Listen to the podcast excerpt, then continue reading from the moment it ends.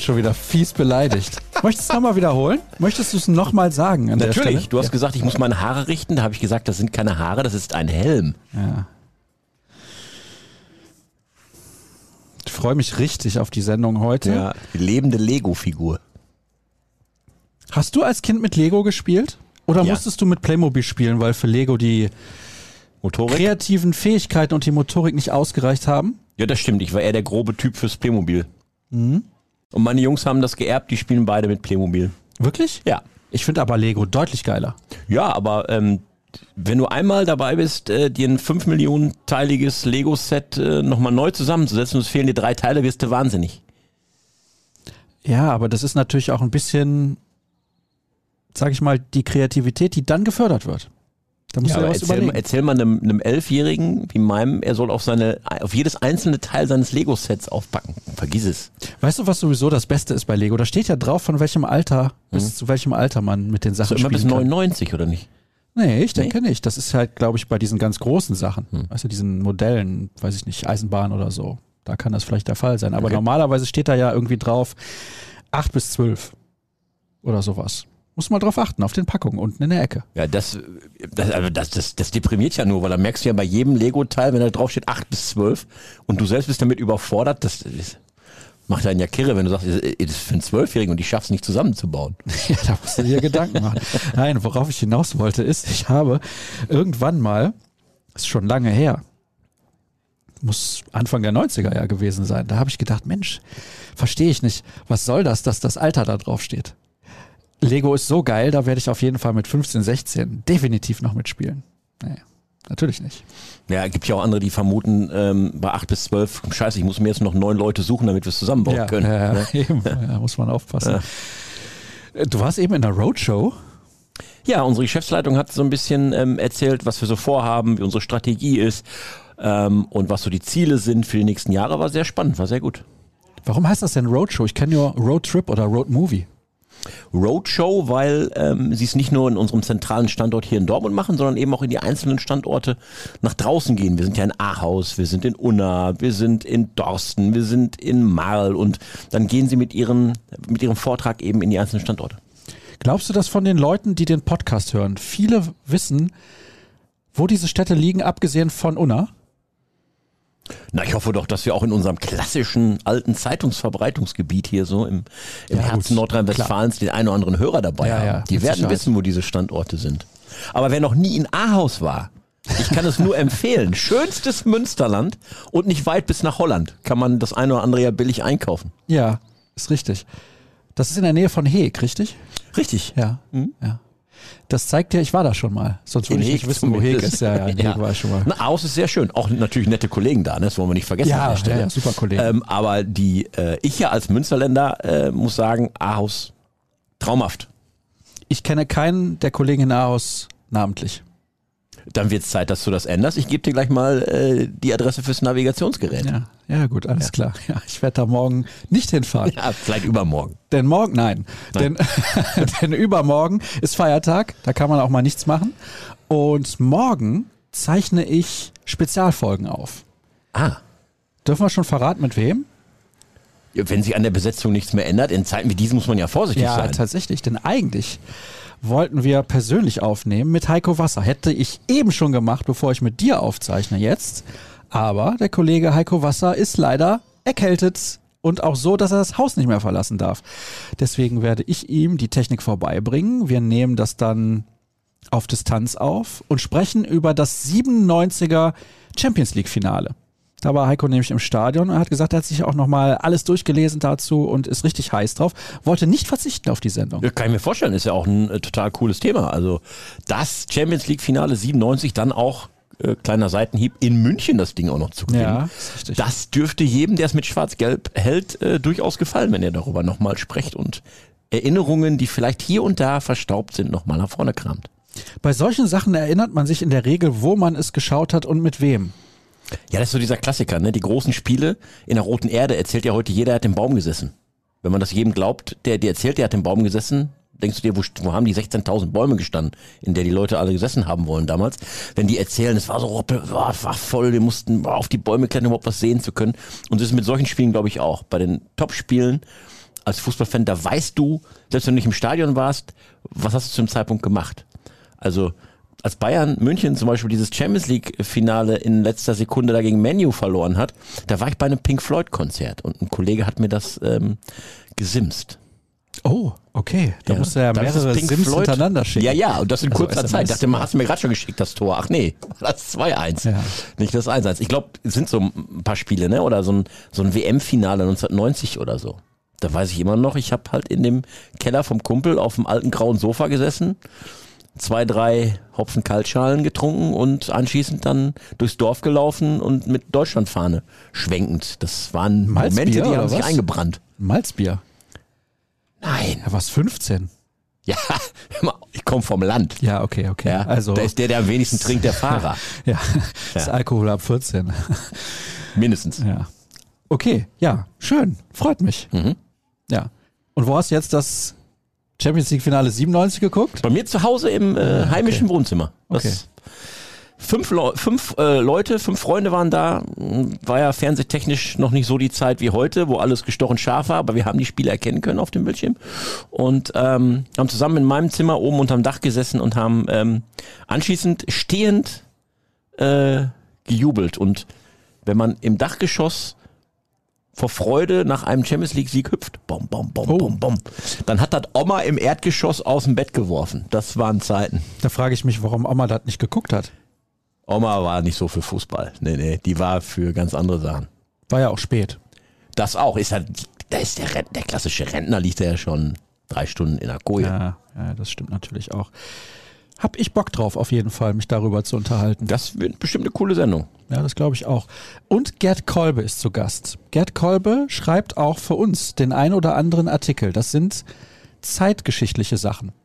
Wer ist Gerd Kolbe? Ja, Gerd Kolbe, äh, das werden die, äh, die den Podcast dann mit ihm und dir hören und die ihn vorher nicht kannten, wahrscheinlich dann so bestätigen am Ende. Äh, Gerd Kolbe ist ein Riesentyp, ähm, ist mit dem BVB seit Kindesbeinen äh, verwurzelt, hat für die Stadt und rund um den BVB tausend verschiedene Dinge gemacht. Also war äh, Pressesprecher hier bei der Stadt, hat bei der WM 2006 mit organisiert, arbeitet in der AG Tradition für Borussia Dortmund ehrenamtlich immer noch mit. Ähm, äh, kümmert sich um, um, um ganz, ganz viele ähm, Dinge, so um Fanangelegenheiten, um, um das Bewahren eben auch von Erinnerungen, von alten Bildern, von ähm, ähm, Erzählungen, von Anekdoten rund um Borussia Dortmund. Und wer das Vergnügen hat, mal eine, ähm, eine Lesung von Gerd Kolbe mitzuerleben, das ist in der Tat ein Erlebnis, weil er erzählt so launig, so äh, locker in der Sprache und ähm, so detailliert, als wäre das irgendwie vor fünf Minuten passiert, was am 5. April 1962 in der Roten Erde um 16.48 Uhr denn passiert ist. Das ist schon ein großes Vergnügen und der hat einen so immensen Wissensschatz rund um den BVB. Das ist irre. Ich weiß noch, ich habe den mal irgendwann angerufen, weil im Deutschen Fußballmuseum ähm, war äh, eine Veranstaltung und ich habe mein altes Jugendidol Jean-Marie Pfaff, den belgischen Torhüter, Oh, getroffen. okay. So. Bin mit dem Lettens Plaudern gekommen und Otto Regal saß auch noch mit am Tisch und es gab herrliche Geschichten. Und jetzt irgendwann erzählte Jean-Marie Pfaff dann, du, weißt du eigentlich, äh, ich habe in Dortmund mal unter die Fans, habe ich hier Suppe verteilt. Hab ich gesagt, was? Wie Suppe? Ja, ich weiß nicht mehr, was das war, aber da habe ich ganz viele tausende Fans mitten in Dortmund, da habe ich Suppe verteilt. Ich so, was? Und das machst du natürlich, habe ich direkt am Abend, habe ich Gerd Kolbe angerufen. Ey, mal aufklären, was ist denn da gewesen? Ohne auch nur eine Sekunde zu überlegen, hat er mir gesagt, in welchem Jahr, was es für eine Veranstaltung war und warum Jean-Marie Pfaff da super an die Fans verteilt hat. Aber ich werde es nicht spoilern, das soll er nämlich in eurem Podcast selber erzählen. Ja, und den gibt's nicht morgen oder sowas, sondern den gibt's erst in zwei Wochen. Boah, das ist jetzt aber eine Dramaturgie, ne? Ja. Je- der- Jeder, der das jetzt wissen will, der ist jetzt aber richtig kirre für zwei Wochen. Ja, den schiebe ich extra. Ja, ja genau. Ja. Nee, das ist das Gute daran. Ich kann das ja jetzt ein bisschen steuern und das nennt man Cliffhanger. Ah ja, war das nicht mal ein Film mit Sylvester Stallone? Das ist korrekt. Wo er in den Bergen irgendwie unterwegs ist Mhm. und ständig abstürzt. Weil er an einer Cliff hängt, sozusagen. Ja, ja, ja. ja. ja. Mhm. Toller Film. Tatsächlich. Ist aber schon ein paar Jährchen her, Ende der 90er, Anfang der Da Nullerjahre. sieht man mal, wie alt wir sind, wenn wir solche Filme noch vor Augen haben und äh, sie sogar noch ein bisschen erzählen können. Heute habe ich einen Post gesehen auf Instagram von FUMS. Fußball macht Spaß. Das ist wirklich eine tolle Seite, muss Mhm. Ja, ich ist sagen. super. Meine Jungs lieben die. Wenn neue Songs kommen über irgendeinen Sportler oder irgendeinen Veralberungssong, dann ist der sofort bei uns Mhm. live. Da war ein Post, ein Screenshot vom Teletext, was heute vor 16 Jahren passiert ist. Deutschland gegen Polen bei der WM 2006. Ja, und da habe ich gedacht, Lauf. wow, das ist aber schon echt lange her. Ja. Da habe ich gedacht, das war doch gestern. Ja, ja gut, die, die Szene jetzt, ne? Odonko läuft. Der, äh, Weißt du auch noch, wer den langen Ball auf Odonkor gespielt hat? Oh, Gerd Kolbe wüsste es. Bernd Schneider. Oh, Schnicks, schön. Ja, ja. Aber das sind halt so Sachen, tatsächlich, dass das jetzt schon so lange her ist, 16 Jahre. Ja, und 2006, das war für uns ja auch hier als Redaktion ein unfassbares Spektakel, weil Dortmund war ja eben WM-Stadt und es waren tausende Fans hier. Und wir haben jeden Tag, das weiß ich noch, neben der normalen Zeitung, ähm, Internet spielte ja vor 16 Jahren noch eine sehr äh, untergeordnete Rolle im Vergleich zu heute. Aber wir haben dann neben der normalen Tageszeitung jeden Tag ein 16-seitiges Sonderformat rausgegeben. Jeden Tag 16 Jeden Tag Seiten? 16 halbformatige, also nicht die ganz große Zeitungsseite, aber eben Halbformat. Ähm, 16 Seiten mit Geschichten mit Fans, rund um das Geschehen, bunte Geschichten nebenbei, Interviews und und und. Nicht schlecht. Neben ähm, sechs großen oder acht großen Zeitungsseiten jeden Tag. Das war richtig cool. Ähm, und du bist ja wirklich dann auch in dieser Zeit mit den Fans hier in Dortmund, die zu Gast waren, in Kontakt gekommen. Ich weiß noch, ähm, ähm, Frank Fligge war es damals, glaube ich, der noch bei uns im Haus gearbeitet hat. Der hat sich dann irgendwie zwei Nächte auf dem Campingplatz mit Fans zugebracht und die herrlichsten Geschichten angetragen. Das war eine coole Zeit. Angetragen oder angetrunken? Erst, das eine ging ja ohne das andere nicht. Ne, Du musst ja mitfeiern und sonst kannst du ja gar Warst du nicht. denn dann äh, während der WM mal hier im Stadion? Ja, ja, ich habe ein paar Spiele gemacht hier in, in Dortmund. Ich war auch in Togo Köln. gegen Schweiz war hier. Ja, und ähm, die Schweden haben gespielt hier in Dortmund gegen? Das Spiel habe ich nämlich auch gemacht. Schweden haben in einer Gruppe gespielt.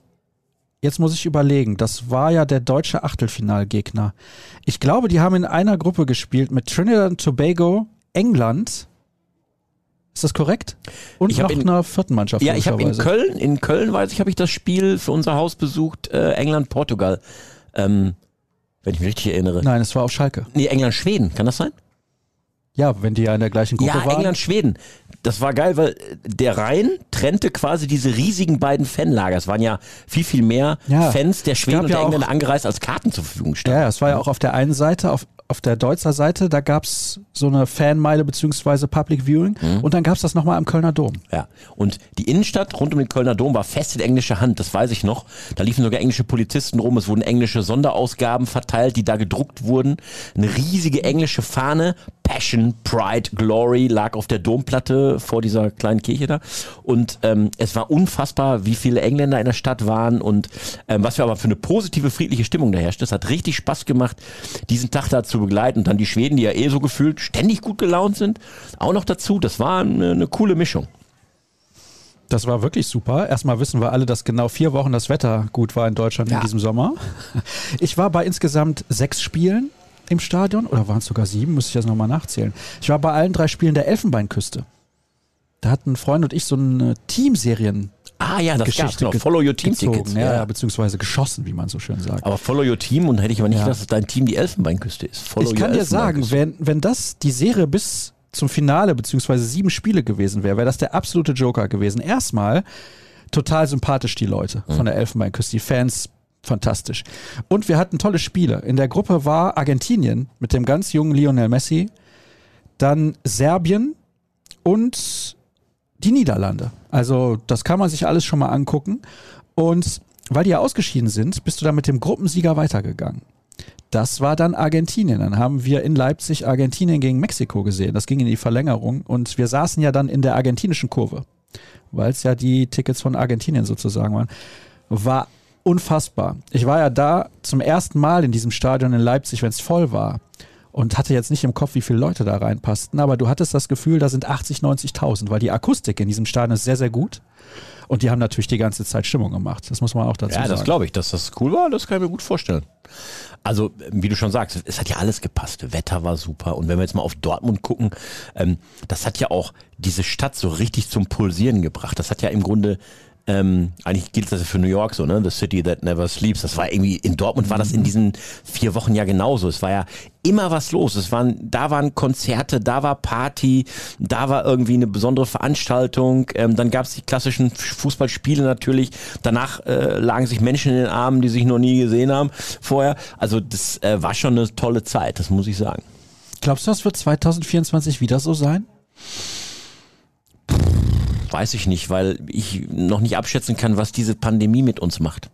Also sind wir wirklich dann schon wieder so entspannt ausgelassen, wie wir mal waren? Also ich glaube 2006 äh, waren ja auch viele im positiven Sinne überrascht, wie locker die Deutschen sind. Das haben ja viele auch nicht gedacht, dass wir hier so ein äh, Volk der Partymacher sind. Ähm, da hatten wir einen ganz, anderes, einen ganz anderen Ruf da, da draußen. Ähm, aber ob wir nach der Pandemie, die uns ja schon an vielen Stellen so, so zurückhaltender gemacht hat, oder wir sind plötzlich unwohl, wenn wir in Menschenmassen sind, oder sind nicht so herzlich, dass wir plötzlich Menschen wieder umarmen einfach so, sondern halten eher so ein bisschen Distanz und mh, mm, weiß ich nicht, nicht anstecken. Ob das bei der EM äh, 2024 schon wieder so auf altem Normalniveau ist, das wage ich mal zu bezweifeln. Das wäre schön, aber ich glaube nicht dran. Okay, ja, das wäre sehr, sehr schade. Ich glaube nicht, dass die Pandemie das Problem ist. Ich glaube, in zwei Jahren machen sich die Leute im Sommer, wenn gutes Wetter ist, da weniger Gedanken drüber. Ich glaube vielmehr, dass sich die Leute ja in den letzten Jahren eventuell ein bisschen satt gesehen haben oder satt gefühlt haben auch, weil wir dürfen nicht vergessen, in den letzten 16 Jahren, und dann werden es ja 18 Jahre sein, seit dieser WM 2006, hat sich viel verändert. Ich habe gestern, glaube ich, noch einen Tweet gelesen, dass der Claim die Mannschaft ja. tot ist, dass das überhaupt nicht funktioniert Lehnt hat. Da die große ja, Mehrheit der Leute ab. Genau, da gab es zuletzt ja große Debatten nochmal drüber. Oliver ja. Bierhoff hat sich auch dazu geäußert, hat das auch nochmal erklärt. Er hat es richtig erklärt, trotzdem finde ich es scheiße und ich glaube alle anderen auch, außer er selbst, weil es ja seine Idee war, beziehungsweise aus der Marketingabteilung des DFB kommt. Also ich glaube, dass das eher das Problem ist. Ich glaube nicht, dass sich die Leute dann noch darüber Gedanken machen. Es kommen ja dann auch unfassbar viele Leute aus anderen Ländern hierhin, die einfach nur eine gute Zeit haben wollen. Also da sehe ich eher nicht das Problem. Ich bin übrigens auch aufmerksam gemacht worden auf eine Doku, die lief. Ich weiß jetzt nicht, wo sie lief, bei den Kollegen der Sportschau oder ob es bei Sky war, zur WM in Katar und den Zuständen dort. Du kannst ja gar nicht ins Land, wenn du kein Ticket hast, anscheinend. Beziehungsweise bekommst dann kein Hotelzimmer ohne Ticket, weil die einfach nicht genug Hotels haben. Ah, okay, das wusste ich noch gar nicht, aber ja, klingt nachvollziehbar. Ist erstaunlich. Also da wurden natürlich auch noch einige andere kritische Themen thematisiert, beziehungsweise angesprochen. Ich weiß jetzt nicht, wo es war, muss ich mich nochmal erkundigen und dann schaue ich mir das, glaube ich, an. Jetzt haben wir fast 18 Minuten nicht über Borussia Dortmund gesprochen. Die Leute sind wahrscheinlich schon wirklich erbost. Kann ich mir vorstellen. Deswegen habe ich zwischendurch extra mal Dortmund, Dortmund, Dortmund eingestreut, ja, aber, aber, du hast es einfach nicht verstanden. Tut mir leid. Ja. Oder auch nicht.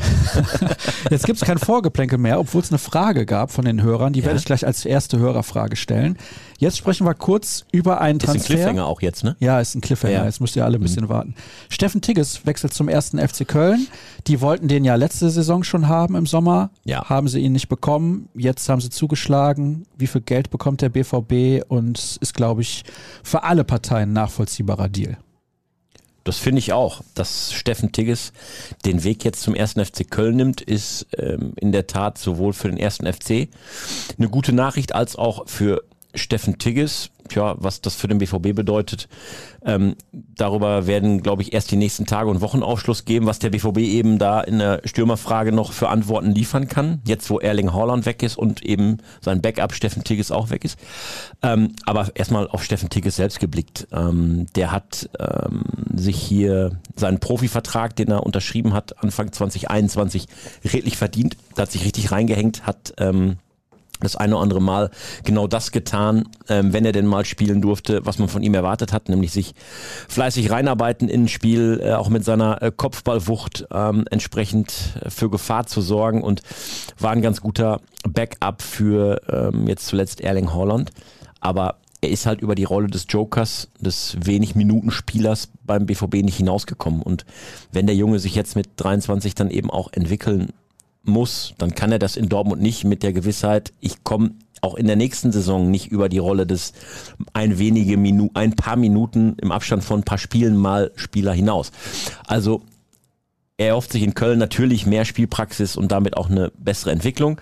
Die Kölner haben für ihn auch genau oder haben ihm auch genau das aufgezeigt, weil sie ähm, natürlich auch wissen, Anthony Modest, ihr Nummer 1 Stürmer, der ist 34, der braucht ab und zu mal eine Pause und jetzt mit der Conference League, die als Belastung hinzukommt, da wird Steffen Tigges seine Einsatzzeit auf jeden Fall bekommen. Steffen Baumgart denkt darüber hinaus ähm, darüber nach, ob nicht ein System sogar mit zwei Stürmern spannend wäre, wo dann Tigges und Modest vielleicht nebeneinander funktionieren könnten. So, also ähm, eine bessere Perspektive als Dortmund sie ihm bieten kann. Und es ist jetzt einfach auch an der Zeit, weil äh, worauf will er jetzt warten in seinem Alter und ähm, der muss jetzt den nächsten Schritt machen. Ähm, als äh, also in Dortmund wäre für ihn wie gesagt die Perspektive nicht befriedigend gewesen der BVB bekommt dem Vernehmen nach so rund zwei Millionen Euro plus Boni, je nachdem, wie erfolgreich Steffen Tigges für den ersten FC Köln oder mit dem FC dann sein wird. Ja, und Blick auf die Borussia. Ähm, wie gesagt, ist die spannende Frage, wer kommt denn für den Sturm noch?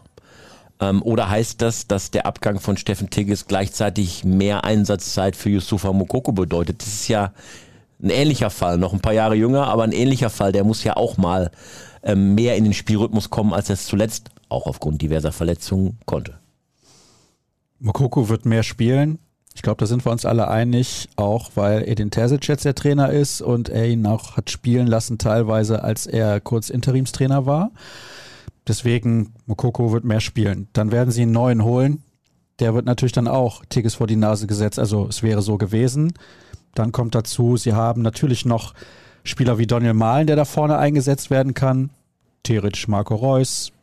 Also da gibt es viele Optionen. Adeyemi kann natürlich da auch spielen. Hazard hat auf der Position schon gespielt. Also man merkt, für Tigges wäre da eigentlich nicht so viel Platz gewesen, um sich entsprechend zu entwickeln, weil Spielzeit ist natürlich ganz, ganz wichtig. Das eine ist, immer mit besseren Spielern zu trainieren. Ich glaube, das ist immer gut für junge Spieler, wenn du mit besseren Spielern trainierst. Das auf jeden Fall, aber am Ende reicht's nicht. Am Ende musst du, äh, kannst du dich nur über die Spiele entwickeln, über die Wettkampfpraxis, über die Härte. Ähm, da hilft das beste Training dann am Ende nicht, äh, um den Schritt zu machen, dich auch wirklich ähm, spieltauglich zu machen auf hohem Niveau. Und ähm, was dem BVB allerdings jetzt verloren geht, ist ähm, ein gewisses Maß an Kopfballstärke im offensiven Bereich, weil alle Spieler, die wir genannt haben, stehen jetzt nicht unbedingt für großartiges Kopfballspiel und von der Physis her für einen Leuchtturm, der da vorne drin steht, ein Wandspieler, wie man heute ja so schön sagt, der die Bälle erstmal hält und dann ablegen kann, den du auch eben hoch anspielen kannst, wenn, wenn die Flanken denn jetzt kommen müssen. Also ähm, da hast du bei allen genannten Spielern natürlich technische Finesse, du hast Dribbelstärke, du hast Abschlussstärke, klar, du hast Dynamik und Power, aber du hast eben diese Physis, die ein Horlon natürlich und die aber auch ein Steffen Tigges hat, die hast du im Moment nicht und die muss der BVB sich neu an Bord holen. Das werden sie aber tun, sonst hätten sie Tigges nicht gehen lassen. Das glaube ich auch. Nur Tigges ist natürlich kein Nummer 1 Stürmer. So oder so musst du aus Dortmunder Sicht einen Nummer 1 Stürmer holen. Ähm, und das werden sie auch tun. Das hat Aki Watzke ja neulich auch betont. Er sagte, unabhängig davon, ob wir durch Verkäufe von Spielern Einnahmen generieren können, und das ist jetzt kein, keine Einnahme in, wie bei Steffen Tigges von ein, zwei Millionen. Das ist nett und ist okay, aber es hilft dir am Ende nicht, einen richtigen, richtigen Top-Stürmer zu verpflichten. Dazu muss ein anderer Verkauf her. Aber er sagte, unabhängig davon ist Geld da, um einen Stürmer zu holen. Also der BVB wird einen Neuner verpflichten und dann für die anderen Baustellen aber gucken, wie viel Kohle ist noch da. Und da ist dann wirklich nur noch Kohle da, wenn vorher andere Spieler verkauft werden würden. Gut, also es müssen welche verkauft werden. Es ist halt so, weil kein Geld mehr da ist. Man möchte ja, sich also ja das, was du, was du für Haaland ne? bekommen hast, diese 75 Millionen, da bleiben ja am Ende nur 50 von übrig mit Steuern und Beraterhonoraren und weiß der Geier was. Ähm, und diese 50 haben sie ja schon ausgegeben. Nico Schlotterbeck, Karim Adeyemi, Sali Özcan, Geld ist weg vom Haaland-Transfer durch diese drei Neuzugänge. Oh, die Nummer mit den Beratern bezahlen ist ja ganz interessant, weil Borussia Dortmund sehr viel Geld für Berater ausgibt ich weiß jetzt nicht, wie es im Fußball ist, aber im Handball ist es ab dem 1. Juli so, dass wenn ein Spieler von einem Berater beraten wird, der Verein nicht mehr den Berater bezahlen darf, sondern der Spieler muss selber den Berater bezahlen. Das ist ganz interessant. Gehen wir mal in die USA. Da gibt es kein Franchise in der NBA beispielsweise. Also LeBron James hat einen Berater und sagt, klar wie, ich mhm. möchte getradet werden oder ich möchte einen neuen Vertrag, dann sagst du, ja, ist kein Problem. Aber du würdest ja nie sagen, Verein, zahl mich, sondern der Spieler hat ja den Auftrag gegeben. Ja, aber sind wir doch mal ehrlich, das funktioniert ja trotzdem auf die gleiche Weise. Also das Beraterhonorar wird dann in das Spielerhonorar mit reingepackt. Ja, aber der Verein hat ja nur 100 Prozent an ja, Summe in, zur in, in Verfügung. den USA ja, aber mal, wenn du es auf Deutschland übertragen würdest, dann ähm, ähm, kriegt der Spieler halt nicht 6 Millionen Handgeld, sondern kriegt 8 Millionen Handgeld, Ja, aber weil er der 2 Spieler Millionen an den dann Berater mehr abgeben versteuern. muss. Ja, aber du weißt, was ich meine. Also Ja, ja, aber die man findet ja Spieler, immer Mittel und Wege, das Beraterhonorar Natürlich. trotzdem fließen zu lassen, auch wenn es nachher heißt, es ist Ja. für den Spieler geflossen. Gar keine Frage. Aber der Spieler wird sich dann zwei oder dreimal überlegen, wenn er beispielsweise bei einem Verein verlängert, ob er überhaupt einen Berater braucht. Weil, sagen wir mal Yusufa Mokoko, da läuft der Vertrag im Sommer 2023 aus. Wenn der bei Borussia Dortmund verlängern möchte und der BVB sagt, du bekommst jetzt Summe X, dann sagt Mokoko, ah ja, ist okay. So. Dann braucht er vielleicht in dem Moment den Berater, aber warum muss er im zweiten oder dritten Vertragsjahr noch eine Provision bezahlen? Ist ja nicht sinnig. Hältst du äh, das Gros der Profifußballer für schlau genug, eigene Vertragsverhandlungen führen zu können? Dann können Sie sich aber einen Anwalt oder Notar nehmen. Dafür brauchen Sie keinen Berater. Und ich habe ja gerade gesagt, wenn er den Vertrag verlängert, okay. Wenn er aber im zweiten oder dritten Vertragsjahr von fünf ist, das ist ja in letzter Zeit häufig bei Borussia Dortmund, dass Spieler Fünfjahresverträge unterschreiben. Das war damals so bei Brandt, Hazard und Schulz und jetzt bei Adeyemi ist das ja beispielsweise auch wieder so. Also die kommen für fünf Jahre. Was macht denn der Berater eigentlich im zweiten oder dritten Vertragsjahr? Ruft er da mal an und gratuliert zum Geburtstag? Na, ich glaube schon, dass ein Berater natürlich mehr macht, als nur einen Vertrag auszuhandeln. Also ich glaube, dass ähm, im Profifußball ähm, die Spieler ja häufig schon im Teenageralter irgendwie in einem anderen Land äh, rum, ähm, äh, in ein anderes Land umziehen müssen, da klarkommen müssen, einen Ansprechpartner brauchen. Ähm, wir kennen das ja auch von Borussia Dortmund, da gibt's ja auch extra Mitarbeiter, die sich um die ausländischen Spieler kümmern oder um die Neuzugänge, sie zu integrieren. Und dass da für viele Spieler ein Berater eben schon so ein, ähm, so ein wichtiger Ansprechpartner in dem Falle ist, äh, dem, dem kannst du alles auftragen, dem kannst du alles anvertrauen, der hilft dir bei allem, ob es eine Wohnungssuche ist, ob es Behördengänge Ja, sind oder weiß, okay. weiß der Geier was. Ne? Aber, Aber na klar, Geht der ähm, Berater jetzt zum Amt oder macht das nicht dann doch der Verein? ja, vielleicht besorgt dir der Berater auch den Sportwagen, den du gerne haben möchtest. Das weiß ich nicht, aber ähm, Also du merkst, worauf ich hinaus will. Der Spieler muss sich überlegen, wenn das denn so kommen sollte, auch im Fußball. Ich habe es jetzt nicht mitbekommen, aber im Handball ist so, im Basketball ist glaube ich auch so. In Europa, also NBA und so ein Kram, klammern wir jetzt mal aus. Dann muss sich der Spieler ja gut überlegen, will ich von meinem Gehalt so und so viel jedes Jahr an den Berater zahlen? Weil eigentlich bräuchte ich es nicht. Spieler wie, sag ich mal, Matze Ginter. So, der ist schlau genug, den Vertrag mit dem SC Freiburg selber auszuhandeln. Der braucht eigentlich keinen Berater. Der braucht nur einen Anwalt oder einen Notar, der ihm zeigt, ist da juristisch in dem Vertrag alles in Ordnung? Wie sieht's aus mit den Klauseln? Und wenn der sagt, ist alles in Ordnung, wunderbar. Weil der weiß ja, wie viel will er verdienen. Ja, aber da redest du über, glaube ich, über eine äh, absolute Minderheit im Ja, das ist Profifußball, richtig. weil die große Zahl ist, glaube ich, einfach so gepolt, ich spiele Fußball und alles andere ähm, gebe ich ab, da müssen sich andere drum kümmern. Damit kannst du aber auch leicht auf die Schnauze fallen. Ja, oder du, es gibt dir die, auf der anderen Seite die Sicherheit, dass du sagst, okay, das sind Experten, ich bin in den und den Bereichen nicht der Experte, ich bin der Experte, um Fußball zu spielen und dann vertraue ich denen, ob es um Finanzen geht, ob es um Verträge geht, ob es um ähm, Hauskauf geht, was auch immer, dass das alles super ist und ich konzentriere mich aufs Fußballspielen. Klingt in der Theorie ganz cool, aber da fragst du dich, wenn die sich nur aufs Fußballspielen konzentrieren, dann müsste bei dem einen oder anderen vielleicht ja auch ein bisschen mehr Leistung kommen können. Ja, dazu kommen wir natürlich gleich in den Hörerfragen, die jetzt beginnen. Mit einer Hörerfrage, die eigentlich ja nach Vorgeplänkel gefragt hat, beziehungsweise Vorschläge gemacht hat. Passend zur anstehenden Urlaubszeit, Lieblingsreiseland und warum Griechenland? Also ich glaube, das mit Griechenland bezog sich noch auf den Kollegen Cedric Gebhardt, der fast immer nach Griechenland fliegt. Das Essen, die Sprache, die so Menschen, ich das Wetter, einschätze. Frappé. Und wohin reist ihr wirklich am liebsten? Du bist sehr gerne in Österreich, oder? Österreich ist gefühlt meine zweite Heimat, das stimmt. Ähm, ich war bestimmt schon 40 Mal in Österreich. Echt so oft, ja? Ja, also mit meinen Eltern fing das damals schon an. Familienurlaub da unten. Wir haben da Freunde in Tirol, sehr gute Freunde. Die Familien sind bis heute befreundet, waren es eben Mitte der 70er, als ich äh, auf diesen Planeten kam. Ähm, auch schon befreundet und ähm, das haben wir jetzt weitergeführt. Also wir sind ähm, jedes Jahr im Sommer sind wir für mindestens zwei Wochen unten in Tirol und wenn ich die Berge sehe, dann ähm, fühle ich äh, mich richtig gut. Und mittlerweile haben alle da unten, die irgendwie mit Tourismus zu tun haben, erkannt, hey, die Berge sind nicht nur cool zum Skifahren, die sind im Sommer auch super, um alles andere äh, für Familien zu bieten. Abenteuerspielplätze toll auf den Bergen. Ähm, äh, mittlerweile mit der App suche den verlorenen Adler und was weiß ich, was da für Familien, Kinder alles geboten wird. Tollste Dinge, die man da erleben kann. Wir fühlen uns da sauwohl. Du kannst auf jeder Alm einkehren und kriegst einen Top-Schnitzel mit einem super halben. Und ähm, das ist für mich echt Urlaub. Aber hast du gar nicht mal irgendwie die Sehnsucht, woanders hinzufahren? Das machen wir auch, also darüber hinaus. Nur einmal im Jahr muss ich nach Österreich. Okay, wo geht's denn dann sonst hin? Na, war schon mal an der See.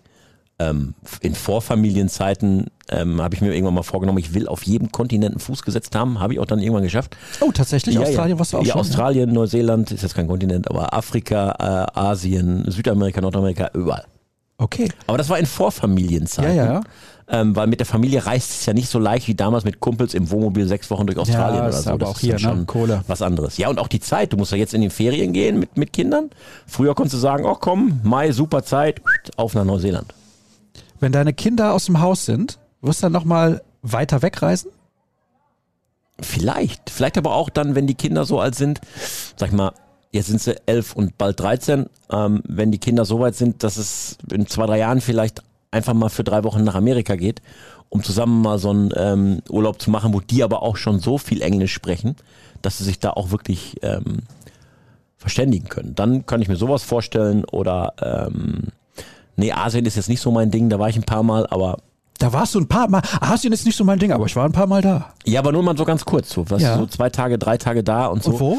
ähm, in, äh, auf Bali, ähm, in Hongkong, in Singapur, ähm, da waren wir, glaube ich, fällt mir noch mehr ein. Weiß nicht. bist du ja schon gut rumgekommen. Ja, Also kann man nicht meckern. ja, Schüleraustausch USA, da hat damals alles mit angefangen, in der 1992. Da ist so die, das Fernweh ist da so gewachsen. Nicht schlecht, nicht schlecht. Also dein Lieblingsurlaubsziel definitiv Tirol. Definitiv Tirol kann ich auch nur jedem empfehlen. Oder wer im Sommer auf keinen Fall mir begegnen möchte, der sollte nicht nach Tirol reisen. Nein, fahrt hin, ist super da. Ich habe mal in Tirol gelebt. Wusstest du das? Zeugenschutzprogramm? Nee. Dann wäre ich ja nicht zurückgekommen. Nein. Ja, wer weiß, nein, nein. was Ich habe mal in Innsbruck gewohnt. In Innsbruck? Ja. Ah, okay. Ja, sehr, sehr schöne Stadt. Ja. Unfassbar schöne Stadt, Das tatsächlich. stimmt.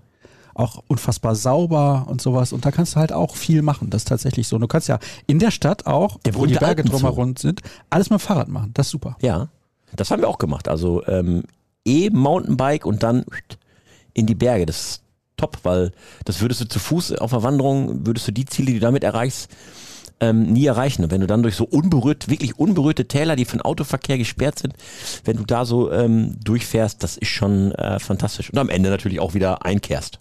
In die Ja. berühmten Berggasthof. Das wiederholt sich bei dir, ne? Ja, das, äh, du musst Du ein hast, Ziel haben am du Tag. hast mit 15 beim Champions League Finale schon durchgesoffen. Äh, Entschuldigung. Was? Und jetzt kehrst Gerüchte. du immer ein. Ja? Also von ja, daher. also ich bin halt ein geselliger Mensch. Ja, ja, bin ich auch. Ja. Ja, ja, siehst du, deswegen ähm, funktioniert das ja nur so. Also es wird noch schöner, wenn man äh, in entspannter Atmosphäre beisammen ist, als wenn man nur beisammen ist. Ich trinke übrigens nie alleine Alkohol. Das ist vielleicht auch ganz, ganz gut. Dann Also wenn ich zu Hause muss keiner sitze, auf irgendwie aufpassen. guck abends vielleicht ein Fußballspiel, käme ich nie auf den Gedanken, mir ein Bier aufzumachen. Also mittlerweile wird bei uns zu Hause, wird, ehrlich, eine Kiste Bier wird schlecht. Packt keiner an. Also meine Kinder sowieso nicht, zum Glück. Bislang. Ähm, und wir würden Ja, auf den, zwei Jahre, ne? Der Ja, auf dem Land halt. Ne? Ja. Äh, Wir würden jetzt nie auf den Gedanken kommen, wie du jetzt auch gesagt hast, uns abends eine Flasche Bier einfach so aufzumachen. Das ist, nee. Aber wenn jemand, ähm, wenn ich irgendwo hinfahre auf eine Party oder ähm, eine Einladung wahrnehme oder so, dann und da wird was getrunken, bin ich gerne dabei. Ja, ja, das kann man mal machen. Das ist in Ordnung. Ja. Ja. Man darf es nicht übertreiben, liebe Leute. Das ist ganz wichtig. Ich fahre am liebsten in den Urlaub überhaupt. Egal wohin, aber dass ich überhaupt Wie mal wieder Urlaub Zeit komme. für Urlaub bei dir, ne? Ist lange her, oder? Mein letzter Urlaub ohne dass ich gearbeitet habe, war 2009. Da sieht man mal, wie wenig man mit Podcast verdienen kann. Damals Podcast 0 Euro. Ja, ja, heute, heute schmeißen die dich ja zu mit Ja, Geld. zu Recht. Aber ja, total. es gibt ja Podcasts, die gehen komplett durch die Decke. Da frage ich mich, wow, wie ist das möglich? Was verdient zum Beispiel Mickey Beisenherz mit seinem Podcast? Oder hier, Böhmermann und Schulz. Die kriegen nicht die 8 Euro pro Folge wie ich hier. Ich Brutto, brutto 8 glaub, Euro. Ja. Hm. Und da muss ich ja noch versteuern, hinterher auch noch, nochmal, weil ich ja selbstständig bin. Ja, und die Getränke natürlich noch Ja. abziehen, die du währenddessen Genau. zu dir nimmst. Also, was verdient so ein Mickey Beisenherz mit so einem Podcast? Würde ich schon gerne mal wissen. Nicht, weil ich es ihm neide, um Gottes Willen. Er kann wegen mir Ja, eine Million pro Folge Ich bekommen. weiß, es, ich weiß es nicht, aber du hast vollkommen recht. Ich, das, das muss sich lohnen, weil die Reichweite eben so groß ist. Und damit Der hat ja drei Hörer mehr als wir hier. Wäre schon interessant zu wissen. Hat einfach eine größere Verwandtschaft wahrscheinlich, die sich mit zuschalten, im Vergleich zu uns. Ja, unseren ich kleinen auch. Familien. Ja. Mhm. Also, Österreich und ich generell überhaupt meinen Urlaub. Ich fahre jetzt in Urlaub, wenn jetzt nicht noch was dazwischen kommt. Und außerdem bin ich sehr gerne in Italien, weil ich da mal gewohnt habe. Oder mal so einen Nachmittag in der Eifel einfach zum Abschalten. Oh, in der Eifel übrigens war ich als Kind oft. Tatsächlich. Das erklärt vieles. ja, in Desserath bei Deudesfeld, was in der Nähe von Manderscheid ist. Der eine oder andere wird es kennen, weil wir haben Hörer überall. Ist mir eben gesagt worden. Ja, die zweitgrößte Hörerschaft nach Dortmund ist Desserath. ja, wenigstens hast du ja gemerkt, wie der Ort heißt. Wirklich, da gibt's nur eine Straße. Oh, Die gibt's bei mir in Davensbeck. Nee, da gibt's mehrere Straßen, aber eine, die in den Ort Rhein und wieder rausführt. Ja, Das das, andere ist so eine kleinere Straße, die führt durch den Ort. Hm. Das ist die Bundesstraße Schlag mich tot. Ja gut, und da rechts und links geht der Ahornweg von ab. Und da stand eine Pension. Da bin ich. Zum Ahorn oder wie hieß die? Nee, die hieß Haus Christina. Also es gibt's wirklich, das ist nicht und das ist ein seriöses jetzt, Etablissement? ne? Mittlerweile ist es ein Flüchtlingsheim Okay. Seit, ich würde schätzen, vier oder fünf Jahren, weil die Besitzer zu alt geworden sind. Und Mhm, das okay. war auch nicht mehr, sage ich mal, in der Zeit. In den 70er, 80er Jahren hat das, glaube ich, noch extrem geboomt. Aber da kannst du halt wirklich nicht viel machen. Also sie hatten einen Minigolfplatz, das ist natürlich super. Schwimmbad im Haus, Tischtennisplatte, ein Flipper. Also ein Bauernhof direkt daneben noch. Das war schon ganz cool. Da bin ich irgendwie mit sieben oder acht dann Traktor gefahren. Das findest du als Kind natürlich fantastisch. Ja, das man ist für sagen. Kinder das Größte. Ja, absolut. Aber wenn du dann ein bisschen älter bist, willst du halt nicht mehr hin. Da hat man plötzlich andere Interessen. Ja, Trinken. und da ist halt auch wirklich, da ist nichts. Also da ist wirklich gar nichts, was man machen kann. Da ist auch nicht mal irgendwie ein Ort, wo du eine halbe Stunde hin zu Fuß läufst und da ist dann ein bisschen was los. Ist da einfach halt gar nicht. Aber gut, für den, der Ruhe tanken will, der ist da wahrscheinlich gut aufgehoben. Ja, absolut. Wer Ruhe haben will, da gibt's auch teilweise einfach keinen Empfang. Oh, das würde ich mir an dem einen oder anderen Tag auch wünschen, dass Ja. ich keinen Empfang Oh, habe. ja. Komm, Hörerfragen. Wenn wir schon dabei sind. Moin in die Fußballhauptstadt. Gibt es eigentlich Neuigkeiten? Wer Terzic als Sportdirektor folgt oder wird die Stelle jetzt nicht mehr benötigt? ja, Er meint technischer. Direktor. Ja, meint er. Mhm. Und habt ihr schon einen Namen, wer Kehl zukünftig assistiert? Ich glaube niemand. Beziehungsweise da gibt es jemanden, aber der ist nicht in der Öffentlichkeit, haben wir hier auch schon drüber gesprochen. Genau, der soll im Hintergrund arbeiten, aber die, äh, der Posten von Edin Terzic, so sieht es jetzt aus, den er bisher bekleidet hat, technischer Direktor, der wird intern äh, umverteilt, es wird kein neuer dafür eingestellt. Mhm, verstehe. Dann hätten wir die Frage eigentlich schon beantwortet. Mhm. Das ging fix. Hallo, ihr Halunken. Wird Akanji zum nächsten Birki? Es ist erstaunlich ruhig um ihn geworden, aber man braucht die Ablösesumme für Stürmer und Außenverteidiger. Oder wird er vielleicht sogar absichtlich die WM abwarten, um dort vorzuspielen? Also es wird ein Geduldsspiel rund um Manuel Akanji. Stand jetzt gibt es noch kein Angebot, was für ihn von irgendeinem Club beim BVB auf dem Tisch liegen würde. Aber der Spieler will unbedingt weg und seinen Vertrag definitiv nicht verlängern, der noch ein Jahr geht. Und der BVB ähm, hat ähm, seine, seine Schmerzgrenze intern ja so bei 25 Millionen angesetzt. Aber das ist in der Tat jetzt erstmal ein Geduldsspiel über die nächsten Wochen, ähm, weil natürlich Clubs, die sich vielleicht mit Akanji sogar schon, oder ein Club, der sich mit Akanji vielleicht schon einig ist, natürlich genau weiß, dass Borussia Dortmund, um eigene weitere personelle Baustellen zu schließen, auch erstmal Einnahmen generieren muss und damit versucht, die Summe zu drücken, dass sie am Ende vielleicht nur 20 Millionen für Akanji bezahlen müssen, anstatt 25 oder 28 Millionen. Ähm, nur ich glaube, der Transfer wird im Sommer jetzt äh, noch über die Bühne gehen, weil alle Parteien auch diesen Worst Case verhindern wollen, dass ähm, Aber wollten Sie das bei Roman Birki nicht auch? ja, das stimmt. Ähm, aber ich glaube, dass für Akanji als Verteidiger äh, in Topform ähm, ein anderer Markt da ist als für einen Torhüter wie bei Bürki, der ja da schon degradiert war zu dem Zeitpunkt. Ähm, deswegen glaube ich, dass für Akanji äh, da ein anderer Markt sein wird. Aber da wird es auf Geduld und auf Verhandlungsgeschick auch jetzt mal an Sebastian Kehl gerichtet ankommen. Ähm, nämlich äh, sich da nicht zu weit am Ende runter, runter handeln zu lassen, nur wenn man ja Akanji ein Jahr später dann nicht ablösefrei ziehen lassen möchte. Nur gewappnet hat sich die Borussia ja schon mit den Einkäufen von Niklas Süle und Nico Schlotterbeck dafür, dass Akanji dann geht. Ähm, und äh, man stelle sich jetzt nur mal vor, es gelingt nicht, Manuel Akanji im Laufe der Sommertransferperiode ähm, für einen, gegen lukrative Ablöse zu verkaufen. Dann hast du eine Konstellation, dass ähm, Schlotterbeck und Süle die Innenverteidigung bilden. Mats Hummels ist ja auch noch da. Äh, und dann noch ein Akanji. Da bin ich mal gespannt, äh, ob das so harmonisch und entspannt ablaufen könnte. Hm. Okay. Also harmonische Schwierigkeiten, beziehungsweise Dissonanzen. Ja, Jürgen Kors benutzt dieses Wort. Dissonanz, ja, ein schönes Wort. Sehr, Wird heutzutage viel zu selten benutzt. Okay, das schauen wir uns natürlich in der neuen Saison da mal ein bisschen genauer an. Was hältst du eigentlich von Kalajdzic? Die Meinungen gehen ja stark auseinander. Sascha Kalajdzic vom VfB Stuttgart, sehr, sehr interessant. Ich habe dort etwas zu getwittert, eine Grafik, die ich gesehen hatte, mit seinen Ausfallzeiten. Und da spreche ich gar nicht über die Qualität des Jungen. Darum geht's nicht. Aber der ist oft verletzt. Dann hat einer geschrieben, ja, teilweise auch Fremdeinwirkung bei den Verletzungen. Ja, ist in Ordnung. Aber wenn doch Borussia Dortmund Spieler haben will, aktuell, dann sind es Spieler, die oft fit sind. Das muss man einfach so sagen, insbesondere nach den Erfahrungen der letzten Saison. Ja, das allerdings allerwichtigste Kriterium ist, das hat der Sebastian Kehl ja auch betont, sie müssen für das Projekt BVB brennen.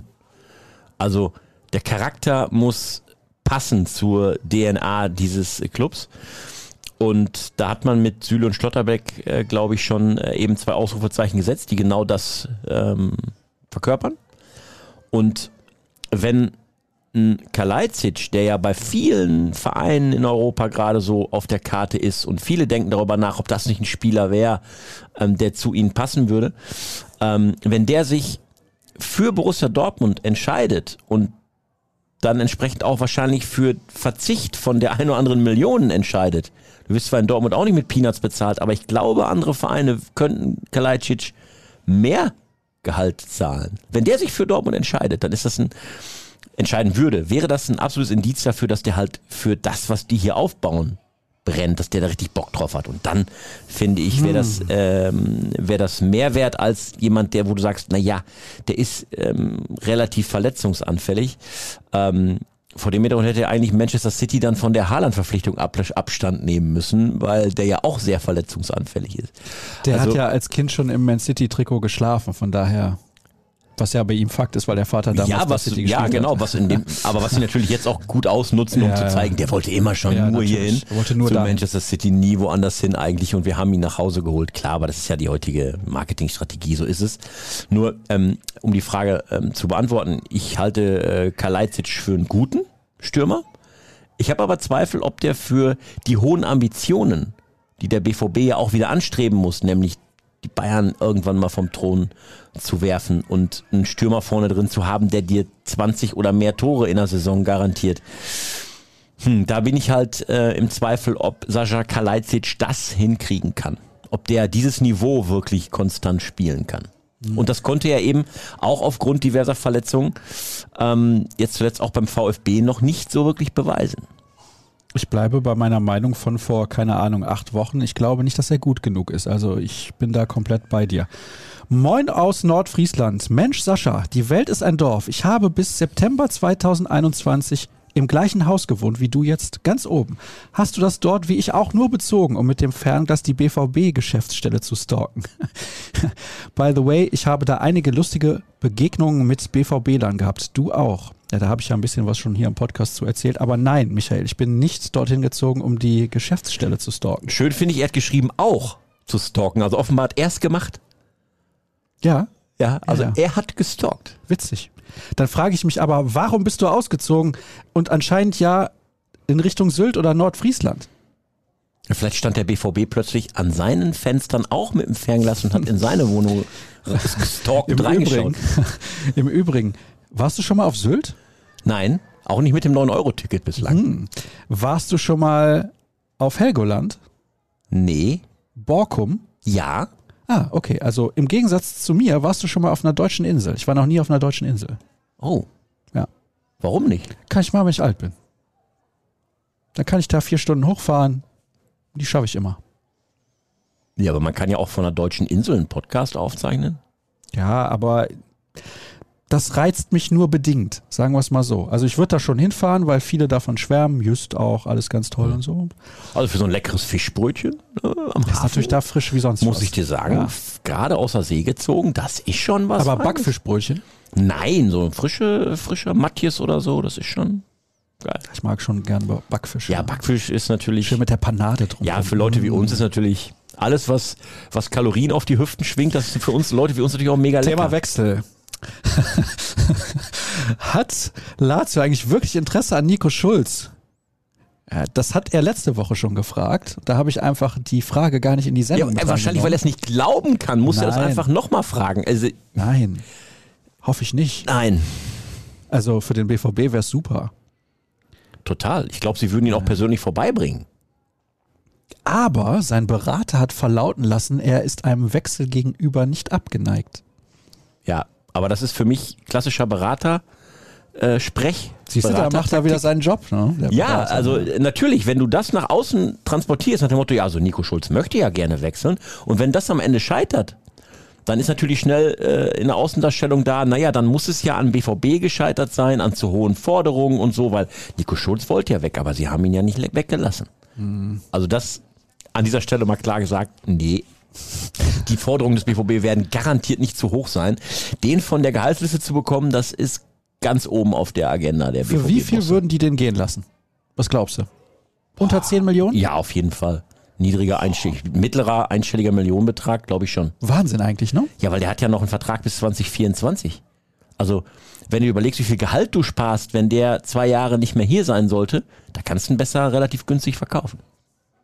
Und Platz schaffen Ja. auf der Gehaltsliste für einen neuen Spieler.